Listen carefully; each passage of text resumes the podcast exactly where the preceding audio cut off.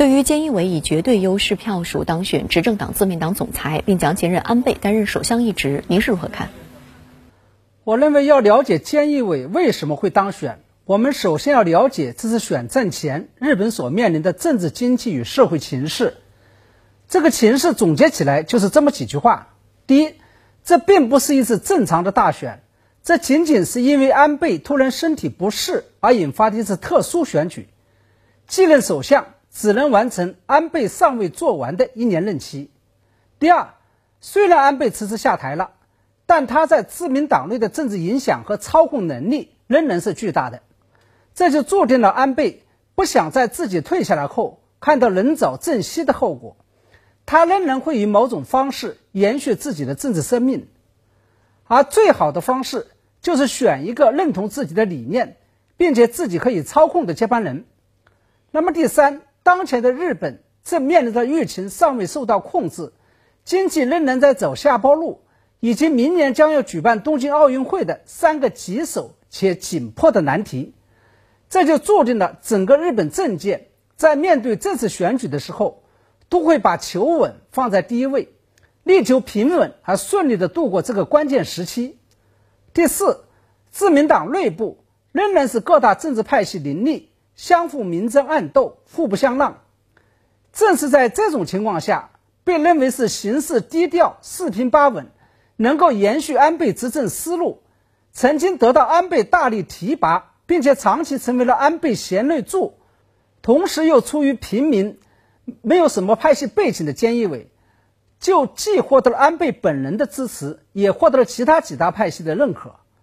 那么值得注意的是，为了保送菅义伟顺利接班，自民党还专门为菅义伟的出现量身定做了一个小圈子的选举方式。也就是以疫情形势严峻为由，在选举总裁的时候，没有采用过往由普通党员一人一票的方式，而是主要由近四百位参众两院的议员来投票，因为这些议员的票都在自民党的控制当中。这样做啊，主要就是为了做掉民意支持率排在第一，但又总爱跟安安倍对着干的另外一位候选人石破茂。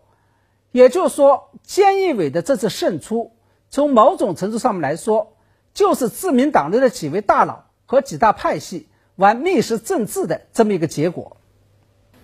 那在您看来，菅义伟接替安倍当选日本新首相之后，又会对接下来的中日关系产生什么样的影响呢？我认为，由于菅义伟的当选是安倍一手提拔，甚至是幕后做局的结果，因此啊，无论是在内政还是在外交路线上，菅义伟都应该是安规兼随。紧跟安倍的路线，我知道有不少观众都希望菅义伟上台之后能够改变过去的对华政策，让中日关系多云转晴。我觉得这样一种想法目前看来并不切合实际。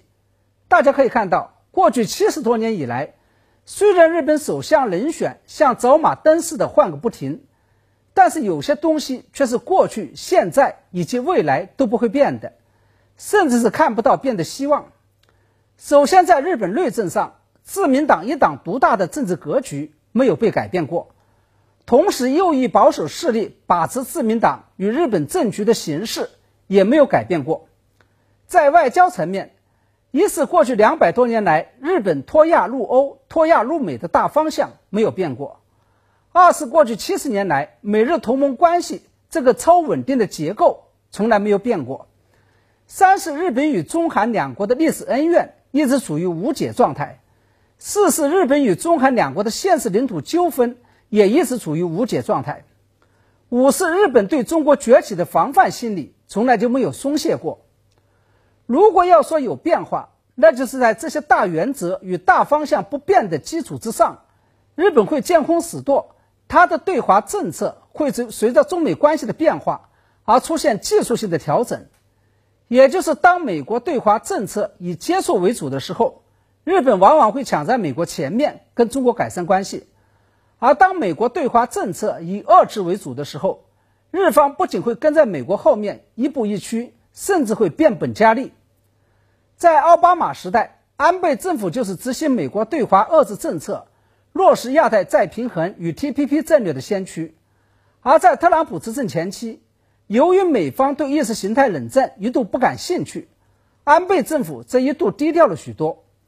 那么这一段时间以来，随着特朗普挑起对华新冷战，安倍政府又开始活跃起来了。因此啊，我们与其关注与预测中日关系的走向，